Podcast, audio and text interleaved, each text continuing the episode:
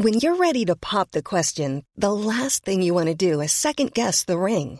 At Bluenile.com, you can design a one of a kind ring with the ease and convenience of shopping online. Choose your diamond and setting. When you find the one, you'll get it delivered right to your door. Go to Bluenile.com and use promo code LISTEN to get $50 off your purchase of $500 or more. That's code LISTEN at Bluenile.com for $50 off your purchase.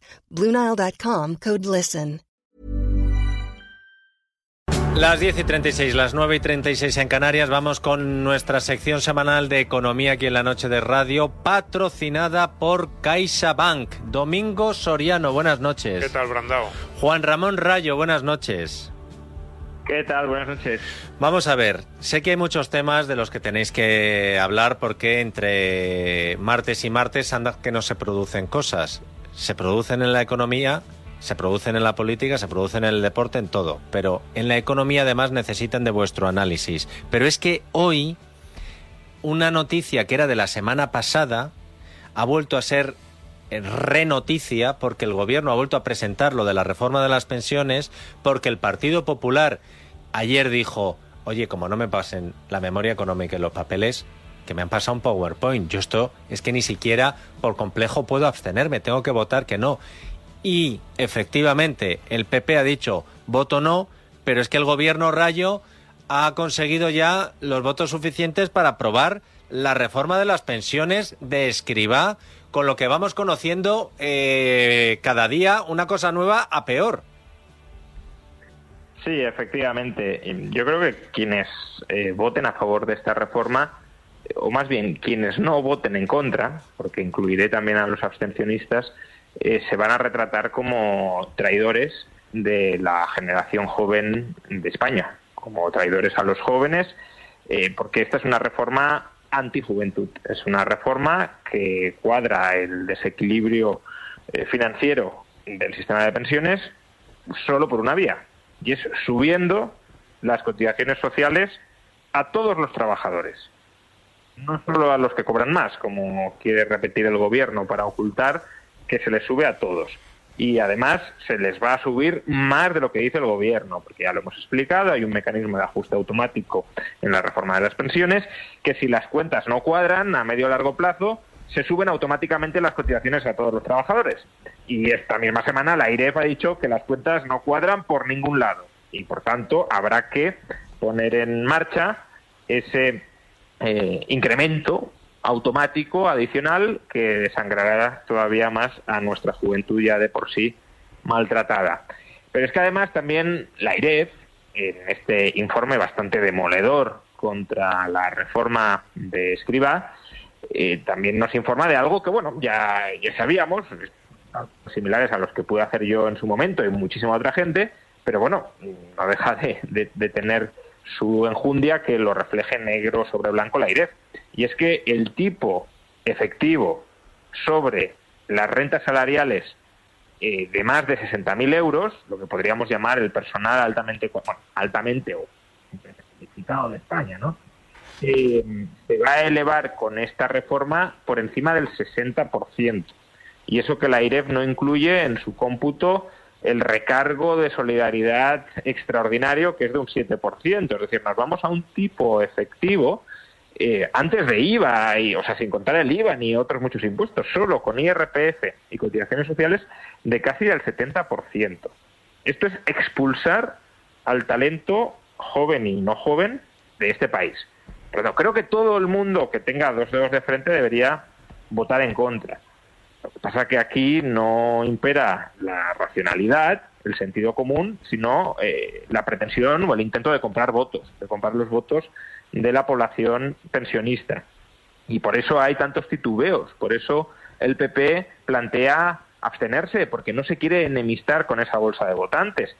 Y por eso la traición que perpetrará el PP, mucho me temo que no será en esta votación, o no solo en esta votación, veremos qué hace, al margen de si se abstiene o vota en contra.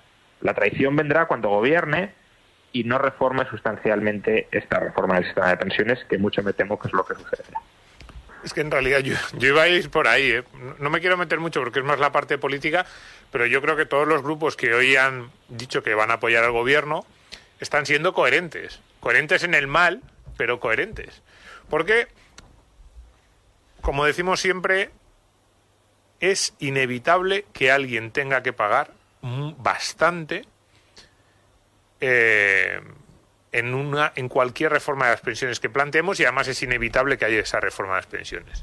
Entonces, aquí la clave es cuál es el reparto. Si ese, esa factura la van a pagar solo los pensionistas, los actuales y los del futuro, si esa factura se va a dividir entre varios colectivos, pues los pensionistas actuales, los pensionistas que van a ir jubilándose en los próximos años, los actuales trabajadores, o si esa factura la va a pagar solo un colectivo, pues en este caso serían los trabajadores del futuro.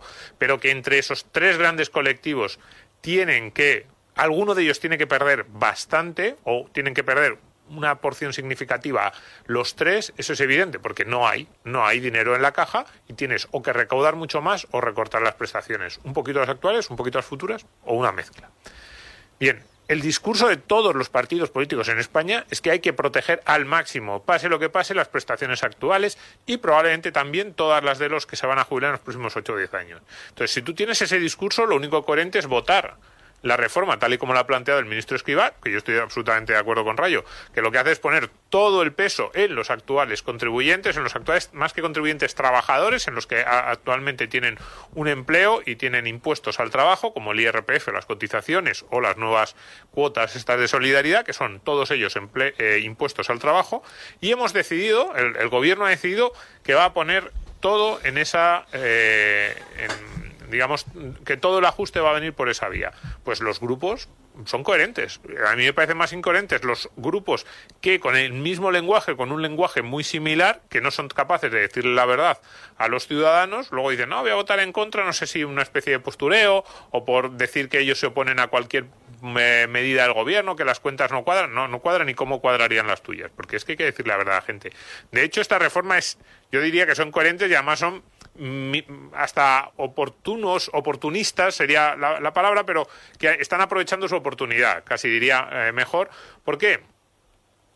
Porque la Unión Europea, que es quien quizás en algún momento ha parecido, yo siempre he sido muy escéptico, que podía eh, contenernos, nos ha dicho, oye, que me prometéis que cada tres años vais a hacer un ajuste, yo sé que vais a tener que hacer ese ajuste, pues eso, patada para adelante. Y entonces los grupos de la izquierda en, en España, ¿qué hacen? Dicen, si me permites no solo cargar todo el peso de la reforma sobre los que pagan, eh, sobre los trabajadores, sino además las poquísimas medidas mínimamente dolorosas que podría llegar a tomar eh, retrasarlas hasta dentro de tres, seis o nueve años, pues bueno, ni de broma me voy a presentar a las elecciones aprobando nada que suene a mínimamente eh, impopular. Es más, te diré que a mí me da la impresión de que lo que se ha hecho. Mother's Day is around the corner. Find the perfect gift for the mom in your life with a stunning piece of jewelry from Blue Nile. From timeless pearls to dazzling gemstones, Blue Nile has something she'll adore. Need it fast? Most items can ship overnight. Plus, enjoy guaranteed free shipping and returns. Don't miss our special Mother's Day deals. Save big on the season's most beautiful trends. For a limited time, get up to 50% off by going to BlueNile.com. That's BlueNile.com. Hiring for your small business? If you're not looking for professionals on LinkedIn, you're looking in the wrong place. That's like looking for your car keys in a fish tank. LinkedIn helps you hire professionals you can't find anywhere else, even those who aren't actively searching for a new job but might be open to the perfect role. In a given month, over 70% of LinkedIn users don't even visit other leading job sites. So start looking in the right place. With LinkedIn, you can hire professionals like a professional. Post your free job on linkedin.com slash people today. Everyone knows therapy is great for solving problems. But getting therapy has its own problems too. Like finding the right therapist, fitting into their schedule, and of course, the cost. Well, BetterHelp can solve those problems. It's totally online and built around your schedule. It's surprisingly affordable too. Connect with a credentialed therapist by phone, video, or online chat, all from the comfort of your home. Visit betterhelp.com to learn more and save 10% on your first month. That's BetterHelp H E L P. La Unión Europea es decirle a este gobierno, bueno, tú apruébame esto, dice que como sé que me has dicho que cada tres años harás un ajuste y lo, que, lo normal es que cada tres años el que vaya a tener que hacer el ajuste sea un gobierno de derechas, que lo haga él. Pero a mí lo que me preocupa, Rayo, es que Si hay algo que se puede apuntar Pedro Sánchez de verdad, es en lo de la paz social. Es verdad que tiene a un montón de colectivos enfrentados, cabreados y tal, pero las calles no arden como las de Francia, las calles no arden como las de Grecia. El tema va a estar en que cuando ya no esté Pedro Sánchez, como esto lo tuviera que hacer un gobierno del PP y Vox, entonces sí que íbamos a tener la intemerata. Entonces sí que íbamos a tener las calles ardiendo, lo cual hace que sea más difícil la involución, rayo, de lo que se vaya a aprobar ahora. Claro, efectivamente, ese, ese argumento que sacas es, muy buen punto porque eh, expresa hasta qué grado estamos ante una medida irresponsable por parte del gobierno del Partido Socialista. Quien puede hacer en este país, por desgracia, pero es así, las reformas del sistema de pensiones es el Partido Socialista. Claro. Las dos grandes reformas que ha habido del sistema de pensiones han sido la del año 85 por parte de Felipe González y la de 2011 por parte de Zapatero, retrasando dos años la edad de jubilación y modificando de manera muy sustancial el periodo de cálculo de las pensiones. Es verdad que la reforma que hizo Rajoy en 2013 también es una reforma de mucho calado. De hecho, probablemente técnicamente sea la mejor, porque es la que eh, permitía cuadrar las cuentas, eso sí, ajustando las pensiones, pero cuadrar las cuentas de manera em, automática, sin desangrar a los trabajadores. Pero el PP con esa reforma fue tremendamente cobarde, porque la aprobó, pero nunca llegó a entrar verdaderamente en vigor. La reforma tenía dos partes, que era Em, el factor de sostenibilidad intergeneracional, que eso se fue retrasando sin medida y nunca llegó a entrar en vigor, y luego tenía la famosa desindexación de las pensiones del IPC, pero es que prácticamente todos los años em, o, subían un 0,25 porque la inflación estaba por debajo, o cuando la inflación subía por encima, eh, aprobaban una subida extraordinaria de las pensiones. Con lo cual, esa reforma, que ya digo, es muy buena y si hubiese estado en vigor habría que colocarla también como otra de las grandes reformas del sistema de pensiones español, realmente no entró en vigor. De modo que los dos únicos grandes ajustes, eh, incluso podríamos meter la separación de fuentes de financiación de la sanidad, que también la hizo el PSOE, los dos grandes ajustes que ha habido en el sistema de pensiones, 85 y 2011, los ha aprobado un gobierno socialista. Eh, en el caso de Felipe González, probablemente por responsabilidad, en el caso de Zapatero, por presión de Europa, eh, pero claro, es que ahora estamos dejando pasar un tren que no va a volver en mucho tiempo.